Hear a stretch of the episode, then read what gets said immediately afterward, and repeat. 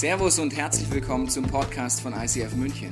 Wir wünschen dir in den nächsten Minuten eine spannende Begegnung mit Gott und dabei ganz viel Spaß.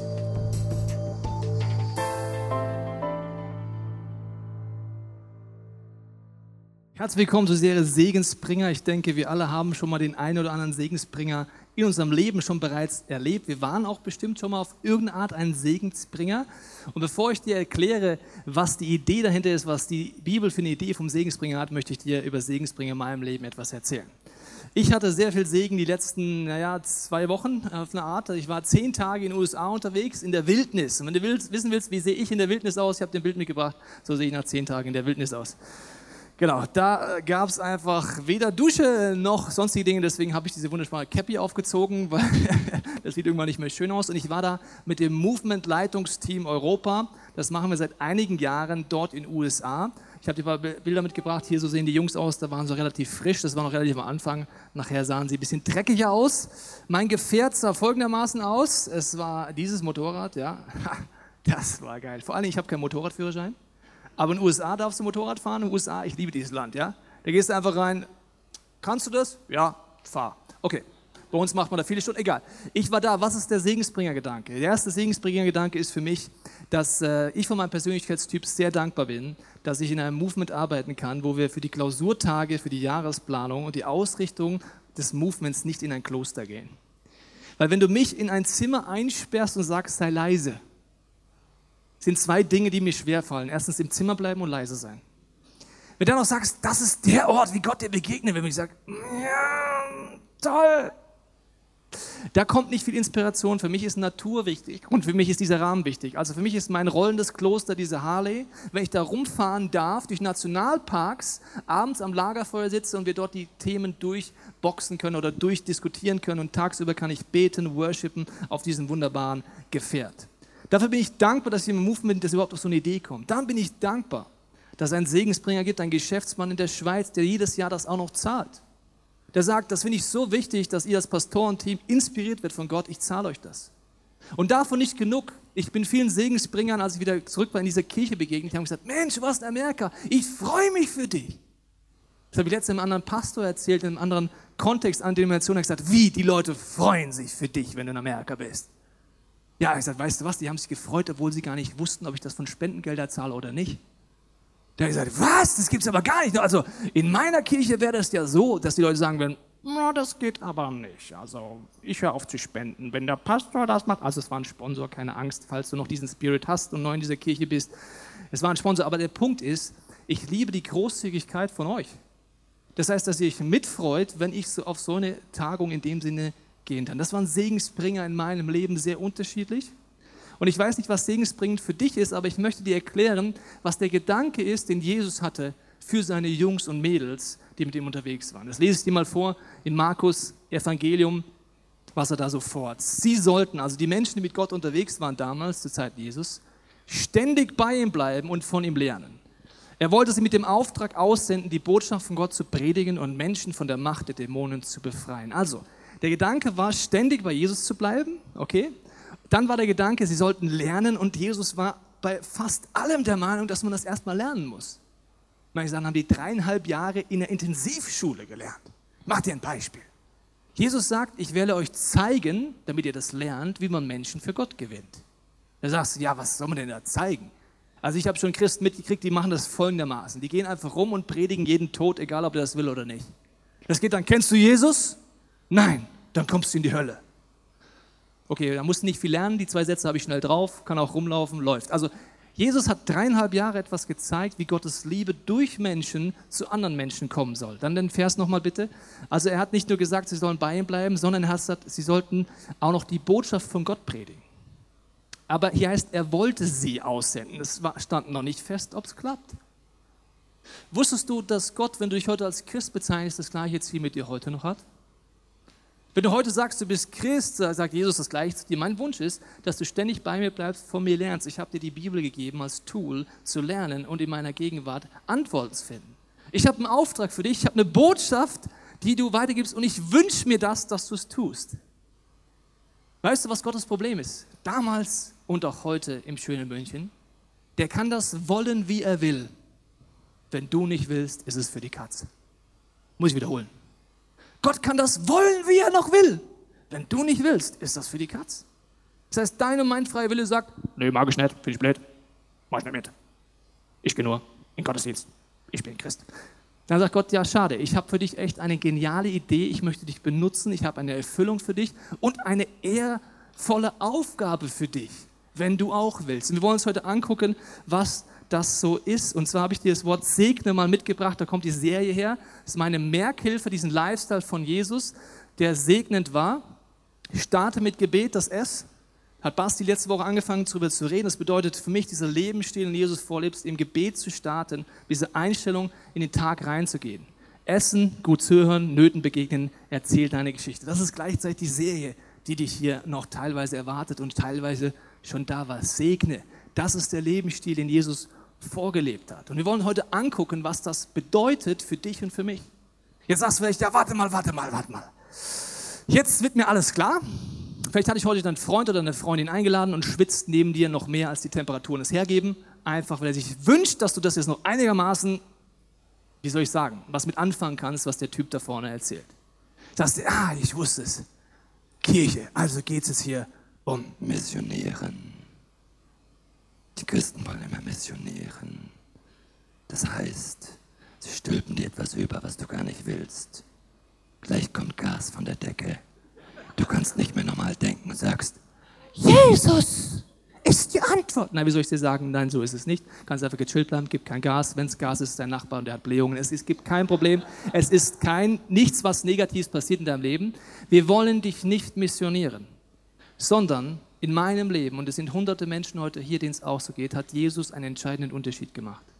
Und wenn du das erlebst, wünschst du dir für deine Freunde, deine Nachbarn, deine Arbeitskollegen das auch zu erleben. Das machen wir ja schon mit unwichtigen Dingen so.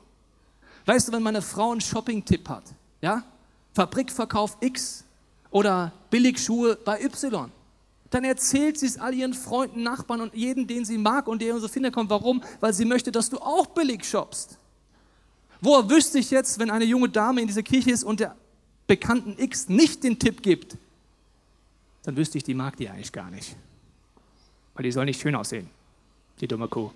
Also, bereits beim Shoppen würdest du sagen, ich habe hier was entdeckt und sind einfach nur äh, Sandaletten, Silhouetten, Badaletten oder wie auch die Frauen das nennen. Ich komme nicht mehr raus, ich verstehe eh nicht, wie Frauen so viele Begriffe für Schuhe haben können, aber egal. Ballerina, Bumma, Bumma. So, also jedenfalls, das ist nur was äußerlich. Hier geht es darum, dass Menschen etwas finden, was dein Leben verändert. Und ich möchte dir kurz erklären, wo Jesus sagt, diese Botschaft ist wichtig. Die erkläre ich dir, wenn du heute hier bist und diese Botschaft noch nie gehört hast. Weil die ist wichtig, um die geht es am Ende vom Tag. Und ich bin jahrelang in eine Kirche gegangen und keiner hat mir diese Botschaft erklärt. Überleg dir es mal. Jahrelang war ich mit Christus und keiner hat mir mal erklärt, what is this all about? Also die Botschaft ist folgende, dass Gott uns bedingungslos liebt das heißt, er liebt dich so, wie du bist. Aber er kennt jeden Ausmaß deinem Leben. Er kennt deine Geschichte. Er kennt von deiner Kindheit bis heute die Lasten, die du mit dir rumträgst. Er kennt die Schuld, die du dir selber nicht vergeben kannst. Er kennt die Süchte und die Verletzungen in deinem Leben. Er kennt das Ausmaß, wo du dich selber nicht lieben kannst, deine Identität als Mann und Frau vielleicht nicht annehmen kannst. Wo du vielleicht darum ringst in deiner Sexualität, in deiner sexuellen Orientierung oder wo auch immer. Er weiß alles. Und er hat ein Angebot für dich, nämlich einen Tausch. Und diesen Tausch verstehst du wirklich, glaube ich, wenn du mal eigene Kinder hast. Als mein Sohn das erste Mal richtig krank war, hatte ich den größten Wunsch, ich würde gerne mit ihm tauschen, wenn ich könnte, als er im Krankenhaus lag. Ich kann das nicht, ich bin ein Mensch, aber ich habe mir es gewünscht, ich würde sofort die Krankheit auf mich nehmen, wenn dadurch mein kleiner Sohn mit meiner Frau nach Hause gehen könnte. Das ist ein göttlicher Impuls in uns.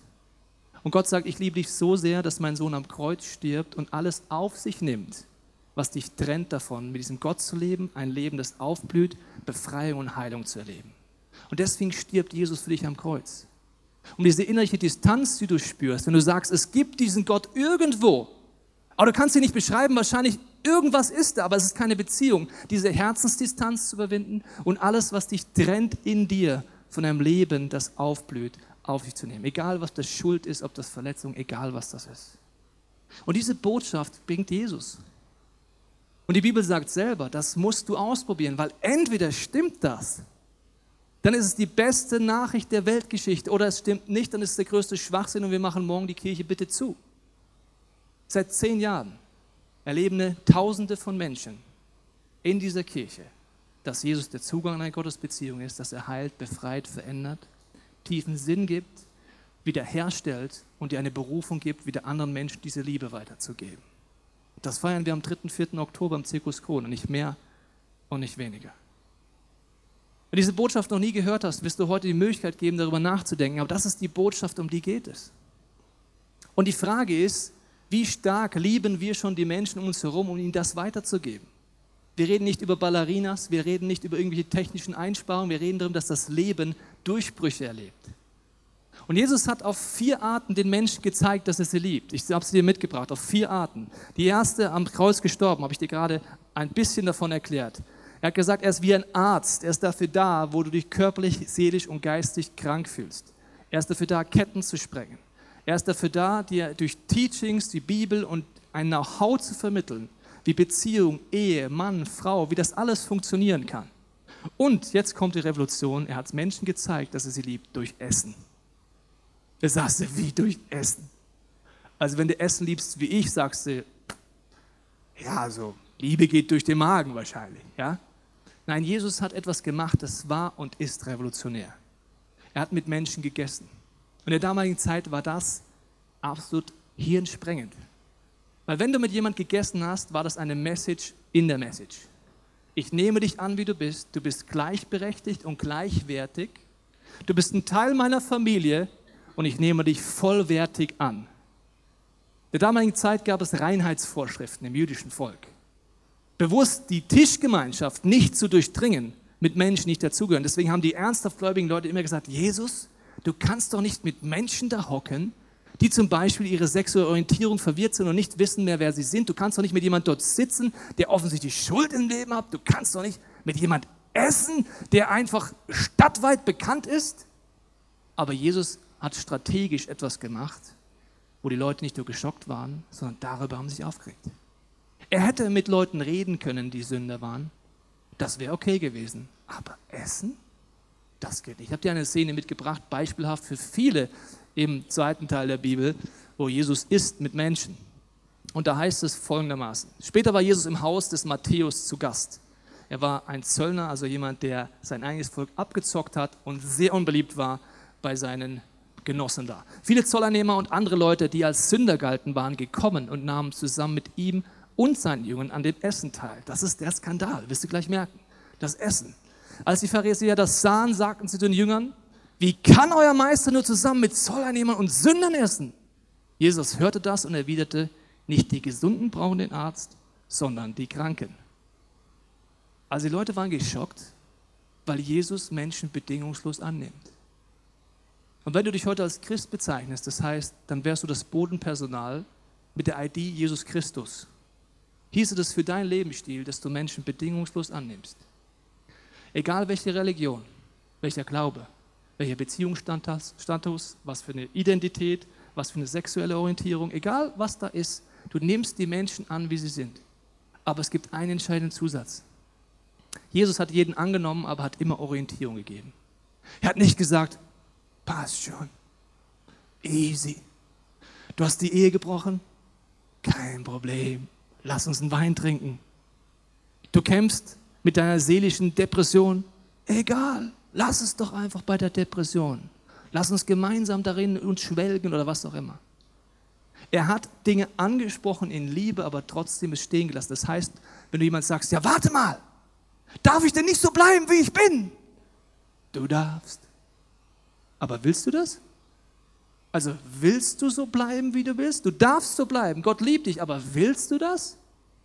Das Veränderungsangebot bedeutet, dass die Bibel, der Heilige Geist und Jesus dich auf Dinge hinweisen. Zum Beispiel, wenn du einen geistlichen Popel hast, spricht es Jesus an. Du sagst dann nicht, naja, wenn es dir gefällt, der Popel, lass man einfach da. Der spricht ihn an. Wenn du seelisch Ängste in dir hast, dann ist es bildlich so gesehen, wie wenn du in diesem Lebensbereich wie ein kleines Baby noch bist, das vor Angst schreit und vielleicht in die Hose macht, übertragene Sinne. Dann sagt Jesus auf der einen Seite, ich liebe dich, wie du bist. Du brauchst nichts machen, aber ich habe ein Veränderungsangebot für dich, dass du frei werden kannst von dieser Angst. Das heißt, diese Spannung heißt es, wenn Jesus gegessen hat. ich nehme dich an, wie du bist, aber ich habe einen Plan für dich. Das heißt für mich, als jemand, der sagt, ich folge diesem Jesus nach, ich habe die Bibel. Sie gibt mir Orientierung in Sexualität, in Identität, in all diesen Themen. Und auf dieses Ziel gehe ich zu und nehme trotzdem bedingungslos an. Das wäre Christsein. Und Jesus lebt das auf eine krasse Art und Weise vor, indem er äh, mit den Leuten ist. Und das ist nicht so ein Verkäufertyp. Ich habe dir mal einen mitgebracht, so einer, der einfach sagt, ey, Jesus, come on, that's it, ja, come on, du musst das tun, sondern sein Lebensstil war es. Er war mitten da, wo die Menschen waren und ist ihnen auch dort begegnet. Und das ist die Herausforderung beim Essen. Ich weiß nicht, wie es dir geht, wenn du das hörst. Das hieße ja für mich, dass es entscheidend ist, dass ich Kontakte habe und Beziehung habe oder Gemeinschaft habe mit Menschen, die auf allen Stufen ihrer geistlichen Reise sind. Das heißt für dich nicht unbedingt Essen, vielleicht heißt es für dich der Fußballverein, vielleicht heißt es für dich die Nachbarschaft, vielleicht heißt es das Flüchtlingsheim für dich. Und das heißt, dass du offen dafür bist. Und wenn du eine Familie hast, darfst du jede Woche anfangen zu trainieren, diesen Lebensstil des Essens umzusetzen. Wir haben einen wunderbaren Sohn. Die Herausforderung ist, wenn du nur ein Kind hast, ist, dass die Tischgemeinschaft sehr gefährdet ist. Weil er isst tendenziell früher, als ich nach Hause komme oder meine Frau dann schon Hunger hat. Das heißt, die Gefahr ist, dass mein Sohn ständig alleine am Tisch sitzt und isst. Das heißt, er hat gar keine Tischgemeinschaft. Wenn wir nicht darauf achten und drum ringen, gibt es Tischgemeinschaft bei uns nicht.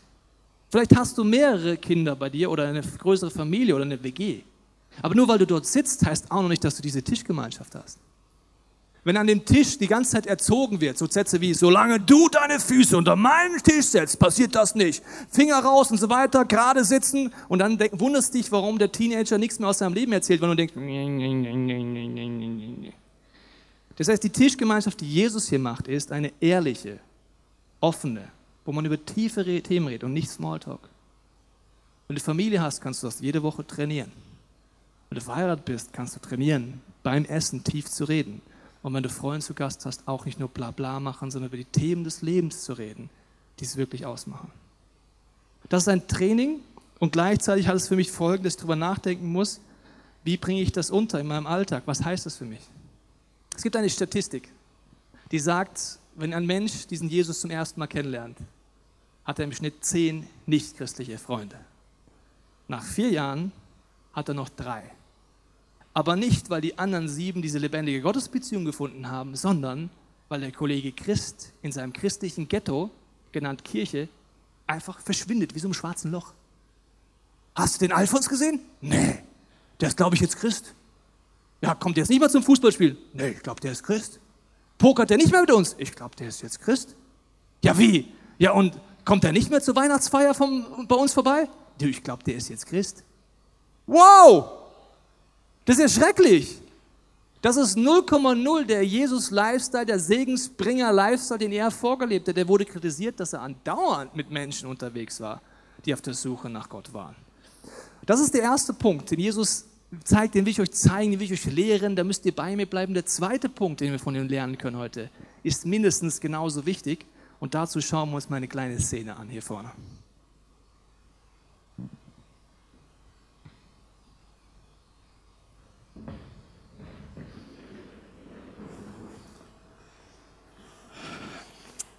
Ich weiß, das ist jetzt eigentlich der falsche Zeitpunkt, aber mir geht es jetzt schon ein paar Wochen durch den Kopf. Schau, die sind von Gautier. Aber nicht billig. Ähm, vielleicht, also ich glaube, wahrscheinlich ist es besser, wenn wir uns trennen. Ha, habe ich doch gewusst. Dreimal 38? Keine 40, geschweige denn von einer 42. Ist doch typisch. Eigentlich ist mir das schon im Karibikurlaub aufgefallen. Armani 38, Gucci 38. Ist mir doch alles viel zu klein.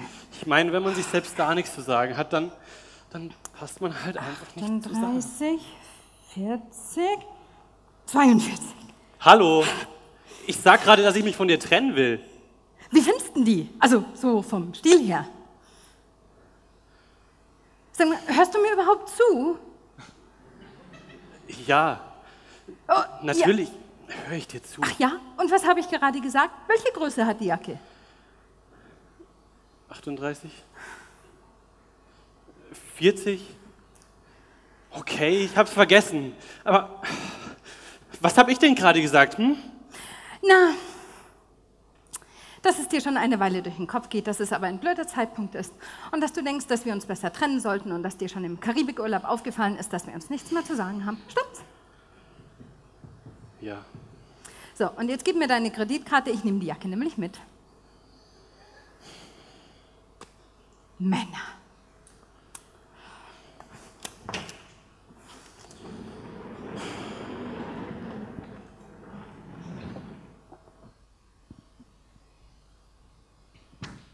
Parallelen zu real existierenden Personen hier im Raum sind frei erfunden.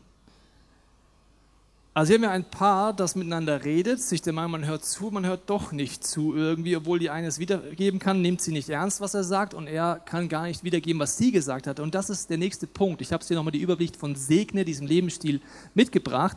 Und zwar haben wir hier Starte mit Gebet, Essen, gut zuhören. Der dritte Punkt ist entscheidend. Und Jesus hat das vorgelebt mit seinem ganzen Leben, gut zuhören.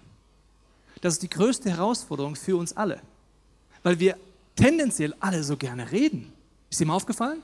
Also ich habe dir ein Bild mitgebracht, wie Gott einen Mann geschaffen hat. Ich habe es dir mal hier, sieht so aus, mehr oder weniger, plus minus. So, entscheidend ist die Proportionen, was du so alles im Gesicht hast. Er hat dich nicht so geschaffen. Das ist die zweite Variante. Ja. Also, so, also das gibt es nicht zweimal, das gibt es einmal und das gibt es nicht einmal, sondern zweimal. Gehen wir nochmal zurück. Das ist ganz schöpfungstheologisch extrem wichtig. Also, zweimal das, einmal das. Nicht zweites Bild, zweimal das, einmal das. Ich habe bewusst einen Mann genommen, weil wir sagen, die Frauen reden viel, aber wir können das genauso gut nicht zuhören. Wir können es fast noch besser nicht zuhören. Das heißt, Jesus hat etwas vorgelegt, das war krass. Er hat nämlich immer hingehört. Er hat Fragen gestellt. Was willst du eigentlich? Der hat nicht gesagt, hey, komm, mal ganz ehrlich, du Menschenwurst, ich bin der lebendige Gott. Ich weiß, was du brauchst. Erzähl mich nichts, langweil mich nicht. Ich sag dir, was du zu tun hast. Das Erschreckende ist, dass die meisten von uns, inklusive mir, uns privat verhalten, wie wir uns teilweise im Business verhalten. Bei einem Meeting, wo es hoch hergeht, da warte ich die ganze Zeit, wann ist endlich eine Pause? In der Pause will ich meine Meinung entweder sagen und dann sage ich meine Meinung. Aber richtig zuhören, was der andere sagt und wie es ihm geht, was dahinter steckt, ist was ganz, ganz anderes. Und das ist die große Herausforderung, die Jesus vorlebt. Ich habe dir mal etwas mitgebracht, und zwar eine Szene, wo Jesus genau hinhört. Und zwar mitten im Alltag, mitten im Alltagstumult passiert Folgendes in seinem Leben. Als Jesus in die Nähe von Jericho kam, saß dort ein Blinder am Straßenrand und bettelte. Er hörte wie eine große Menschenmenge und wenn du schon mal in einer großen Menschenmenge warst, weißt du, da ist es laut. Okay. Vorüberzog und erkundigte sich, was das zu bedeuten habe. Jesus von Nazareth kommt vorbei, erklärte man ihm. Da rief er, Jesus, Sohn Davids, hab Erbarmen mit mir. Die Leute, die vor Jesus hergingen, fuhren ihn an. Er solle still sein, doch er schrie nur umso lauter, Sohn Davids, hab Erbarmen mit mir. Jesus blieb stehen und ließ ihn zu sich holen. Jesus ist mitten in seinem Alltagsbusiness, nämlich Menschen in den Kontakt zu Gott zu bringen und die Menschenmassen sind um ihn herum. Also Stress pur. Das ist bei dir so in der Arbeit, wenn alles hoch und her geht und jeder Kollege will was von dir und du denkst, die können diese Vollpfosten nicht einmal auch ihren Job machen. Okay? Jeder will was von dir. Oder als Mama denkst du dir, oh, können die Kinder nicht einmal funktionieren? Warum müssen alle immer zu mir kommen, inklusive noch mein Mann? Okay, das ist die Situation, in der Jesus ist, okay? Gut. Also Tumult, Menschen, Massen, Lärm, alles los. Und er hat trainiert, im Alltag, im Business hinzuhören und eine Stimme zu hören in dem ganzen Tumult. Was Jesus dir vorstellt, ist nicht nur ein genaues Hinhören, dem ich versuche, mein Gegenüber zu verstehen, sondern es ist ein doppeltes Hinhören, was möchte Gott tun. Jesus hat etwas vorgelebt, was wir lernen dürfen, dass er im Alltag die Frage hatte, Gott, was machst du gerade hier? Bis ich das verstanden habe, hatte ich ziemlich Stress in meinem Glauben, weil ich dachte, ich muss Gott dazu bewegen und Gott ist relativ groß und relativ schwer beweg mal Gott. Probier es mal aus. Das ist anstrengend. Also, bewirkt Gott dazu bewegen, dass er an meiner Arbeitsstelle, in meinem Fußballverein oder wo auch immer wirkt. Ich habe dann Gebete gesprochen, so nach dem Motto, Gott ist weit weg. Ich bin beim Fußballverein, sagt Gott, bitte heute, wenn ich da am Fußballverein, vielleicht könntest du auch mal kurz vorbeikommen, so ungefähr, ja? Und ich bitte dich, dass du da irgendwas machst. Das hat Jesus nie vorgelebt. Er hat gesagt, da wo ich hingehe, ist Gott schon längst da. Meine Aufgabe ist nur herauszufinden, was möchte Gott jetzt da tun. Kooperieren. Weil Gott wirkt schon die ganze Zeit, wenn ich genau hinhöre. Mein Physiotherapeut sagt letztens zu mir, ja Tobias, du bist der Pastor und so weiter, also Kirche, Christian, kann er ja gar nichts mit anfangen. Ich sage, ja, was glaubst du denn? Und dann erzählt er mir, was er glaubt von einer Nahtoderfahrung und er erzählt mir, dass er glaubt, dass wenn man in der Natur ist, äh, eine göttliche äh, Spirit oder eine Kraft spüren kann. Ich lasse mir genau erklären von ihm, höre hin und sage dann zu ihm, das ist sehr interessant, was du erzählst, das kenne ich auch. Also darf ich dir mal erzählen, wie ich das erlebe? Ja klar, erzähl du mal. Dann habe ich gesagt, schau mal, auf der einen Seite sagt die Bibel und erzählt davon dieses Phänomen, das du mir erzählst, dass man in der Natur Gott erleben kann. Aber die Bibel redet auch davon, das ist meine Erfahrung. Du kannst entweder den Abglanz von Gott erleben in der Natur oder das Original. Das genauso, du kannst den Mond anschauen, der ist faszinierend, aber der leuchtet nicht selber, der reflektiert einfach. Die Sonne ist eine ganz andere Nummer zu erleben. Und so ist es mit Gott und Natur auch. Und wir kommen ins Gespräch. Ich muss das lernen, weil ich rede so gerne. Deswegen habe ich einen Job, wo 30 Minuten mich keiner unterbricht sonntags. Das Ganze auch noch viermal. Das ist das Paradies, wenn du gerne redest, ja? Auch total unnatürlich, wo du denkst, ich würde doch gerne was sagen zu dem, aber darfst du nicht. Das ist unser gesellschaftliches System hier. Tut mir leid für dich. Also, und wenn du gerne redest, musst du das hinhören, zehnmal lernen. Als ich frisch verheiratet war, ging es Feedback extrem schnell los zu Hause. Ja? Meine Frau hat gesagt, Schatz, ja, wenn wir Gäste haben, dann musst du auch mal still sein. Ich, sag, ich bin doch still. Nee, du bist so, dass du einfach immer was sagen musst. Dann habe ich gesagt, ja, kannst du mir helfen? Ja. Sie hat mir dann geholfen. Das hat man dann an den blauen Flecken auf meinem Schienbein dann auch irgendwann gesehen. Also sie hat, so schlimm war es nicht, aber sie hat mir nonverbal gezeigt, jetzt ist mal wieder Ruhe, bist mal still, jetzt hörst du mal zu. Also ich musste das lernen und ich wette, du musst es auch lernen. Hinhören. Erstens, was ist wirklich die Not? Weil die Menschen um dich herum sagen nicht, oh Mist, ich brauche irgendwie Jesus. Kannst du mir erklären, wie es ist? Ich bin schon hier auf den Knien, ich weiß auch nicht, warum ich auf den Knien bin, aber muss man jetzt was beten? Das sagt keiner. Die Nöte, die Menschen haben und auch heute du heute hast, sind andere. Das ist vielleicht das Beziehungsproblem oder die Herausforderung deiner Beziehung gerade. Oder die Fragen, wie gehe ich mit dem Thema um der Verletzung in meinem Leben? Oder wie gehe ich um, dass ich nicht mehr weiter weiß, Sorgen um mein Kind oder was auch immer. Das sind die Fragen im Alltag, wenn ich hinhöre. Die Antwort hat was mit Jesus zu tun, aber nicht wie im Religionsunterricht. Ich habe ja Religion unterrichtet, das ist echt lustig. Da hatte ich so einen Schüler, der kam immer auf die Idee, der hat es irgendwie zu Hause mitbekommen, man soll immer Jesus sagen. Ja? Also egal welche Frage ist, christlich ist immer Jesus die Antwort. Und da hatte ich immer gemeldet und gesagt, Jesus! Jesus! Und theologisch hat er ja irgendwie recht, gell? Also du kannst nicht sagen falsch. Aber verstanden hat er es trotzdem nicht. Also Jesus ist irgendwie schon die Antwort. Wenn du Sorgen hast, kannst du durch Jesus eine Gottesbeziehung erleben, wo du sorgenlos wirst. Wenn du Ängste hast, kannst du durch das, was Jesus am Kreuz getan hat, Befreiung erleben. Wenn du Schuld aus dem Leben hast, kannst du durch Jesus Durchbrüche erleben. Wenn du Gott fern ist, kannst du durch Jesus den Heiligen Geist erleben und Kommunikation erleben. Das ist schon alles durch Jesus. Er ist immer auf eine Art die Einstiegsantwort. Aber ich muss die Frage wissen. Ich muss wissen, was beschäftigt mein Gegenüber. Und die ist tiefer, als man oft denkt. Ein Freund von mir sagt letztens, die Frage, ich habe letzten, wie Schuppen von Augen ist mir gefallen, die größte Frage meines besten Freundes ist, er ist einsam. Dann haben alle gesagt, wie der ist einsam? Das ist der geselligste Mensch, den wir alle kennen. Nein, der ist ganz tief einsam. Der macht zwar Partys in seinem Haus, der hat viele Menschen, aber der ist einsam. Das heißt, es ist ein Hinhören, was Leute sagen, und ein Hinhören im Herzen, was möchte Gott tun. Jetzt sagt Jesus, das will er uns beibringen, das will er trainieren und wir sollen es auch anwenden. Ich weiß nicht, wie stark du das schon übst, aber er ist der Meinung, dass wir es hinkriegen können und dass wir es auch umsetzen können. Es gibt so diese Serie, ein Kartenset, da kannst du es üben, du kannst in der Small Group üben, aber ich bitte dich, das ernst zu nehmen. Der Wunsch von Jesus, den ich dir am Anfang vorgelesen habe, gilt für dich heute, wenn du Christ bist. Er wünscht sich, dass du bei ihm bleibst im Alltag von deinem Herzen, dass du es trainierst, dass du von ihm lernst und dass er dir seine Botschaft anvertrauen darf im Alltag. Da, wo ich es hinkriege, zu starten im Gebet. Es ist selten genug. Da, wo ich es hinkriege, mich Gott zur Verfügung zu stellen, erlebe ich Erfüllung im Alltag und Menschen erleben diesen Jesus. Ich möchte schließen mit folgender Geschichte, die mir absolut gezeigt hat, warum gutes Zuhören wichtig ist.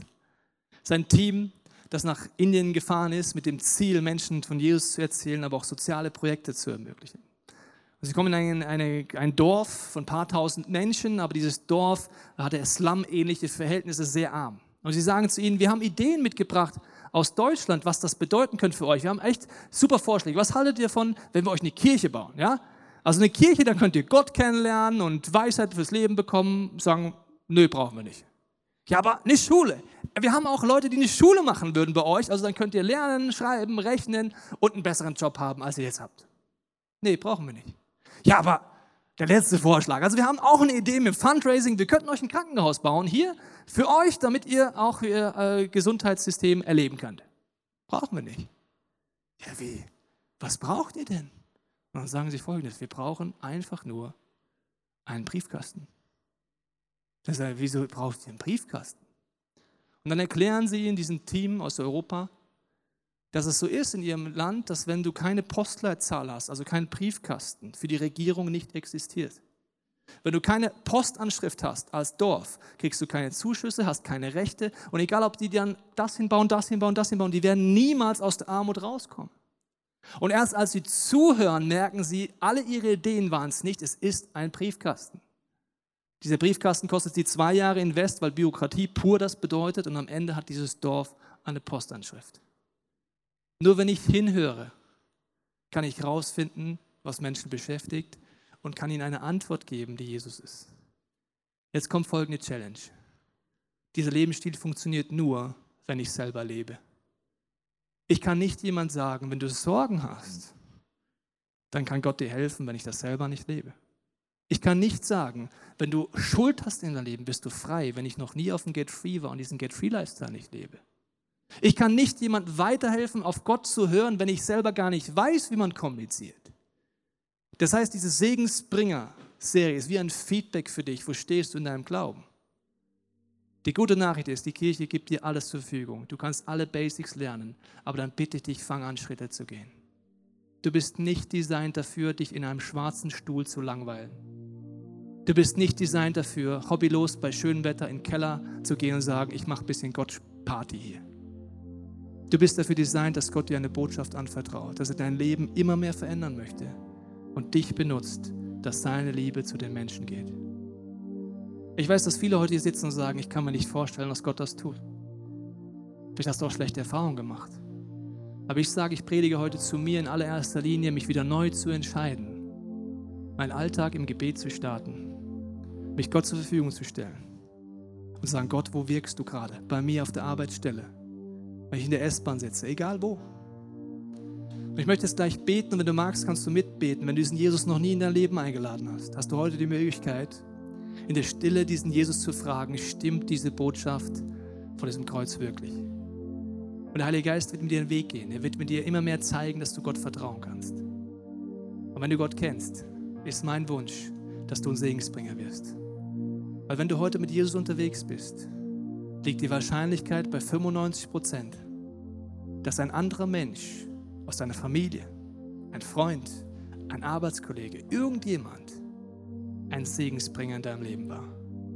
Weil dich eingeladen hat, vielleicht von seinem Glauben erzählt hat, vielleicht für dich gebetet hat oder dir zur Verfügung, sich zur Verfügung gestellt, dass Gott wirkt. In aller Schwachheit. Das heißt, du hast andere Menschen erlebt, die sich Gott zur Verfügung stellen.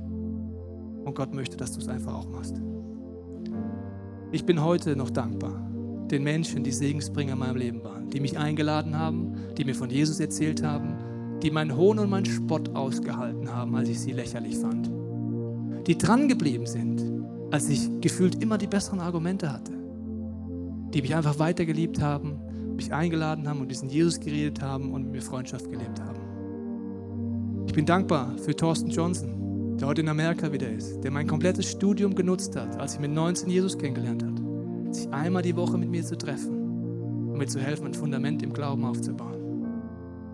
Ohne diese Segensbringer würde ich heute nicht hier stehen. Ohne die Segensbringer in deinem Leben würdest du nicht die Gottesbeziehung haben, die du heute hast. Und deswegen heißt es für mich heute, ich stehe jetzt gleich hier und bete, Jesus, benutze mich. Wieder neu. Ich will auch jemand sein, der sich dir zur Verfügung stellt. Wenn du magst, bete in deinem Herzen mit mir mit. Vater, ich danke dir für jede Person heute hier und die es zu Hause anschaut. Ich bete, Heiliger Geist, dass in der Stille gleich du jedem, der dich noch nicht kennt, Jesus, im Herzen zeigst, dass wir dir vertrauen können und dass du wirklich uns einlädst, unser Herz zu öffnen und sagen, Jesus, du darfst in mein Leben kommen. Ich nehme das an, was du am Kreuz für mich getan hast. Ich danke dir, dass du mir nicht nur vergibst, sondern dass du mir jetzt hilfst, Stück für Stück mein Leben nach deinen Ideen auszurichten. Ich danke dir, dass du einen guten Plan hast. Ich bete, dass ich ihn immer mehr kenne.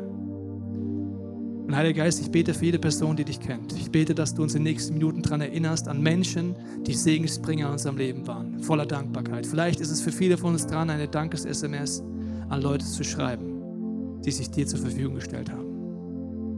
Jesus, ich bete, dass du uns Leute zeigst, jetzt in der Stille, du uns benutzen möchtest, wo wir gemeinsam essen gehen können oder dieses Bild vom Essen nutzen können, wo wir vielleicht genau hinhören dürfen wir vielleicht mal einladen dürfen oder mit dir ins Gespräch kommen können. Ich danke, dass du in der Stille jetzt zu jedem so redest, dass wir es verstehen.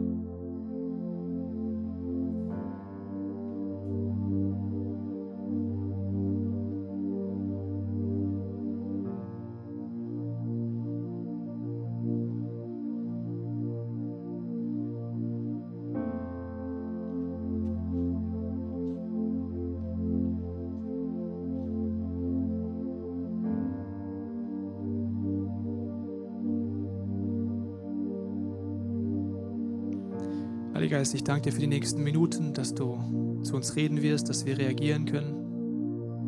Und ich bete für mein Leben, Jesus. Du weißt, wo das bisschen bei mir erkaltet ist, dieses Thema. Ich bete, dass du mir neues Feuer schenkst, neue Leidenschaft schenkst, Klarheit im Alltagsstress schenkst, um was es wirklich geht. Jesus, ich stelle mich heute dir neu zur Verfügung und sage, ich möchte, dass du mich gebrauchst, trotz meiner Zweifel, meine Ängste. Ich danke dir, dass du durch mich wirkst. Amen. Wir hoffen, dass dir diese Predigt weitergeholfen hat. Wenn du Fragen hast, kannst du gerne an info at icf-moenchen.de mailen und weitere Informationen findest du auf unserer Homepage unter www.icf-moenchen.de.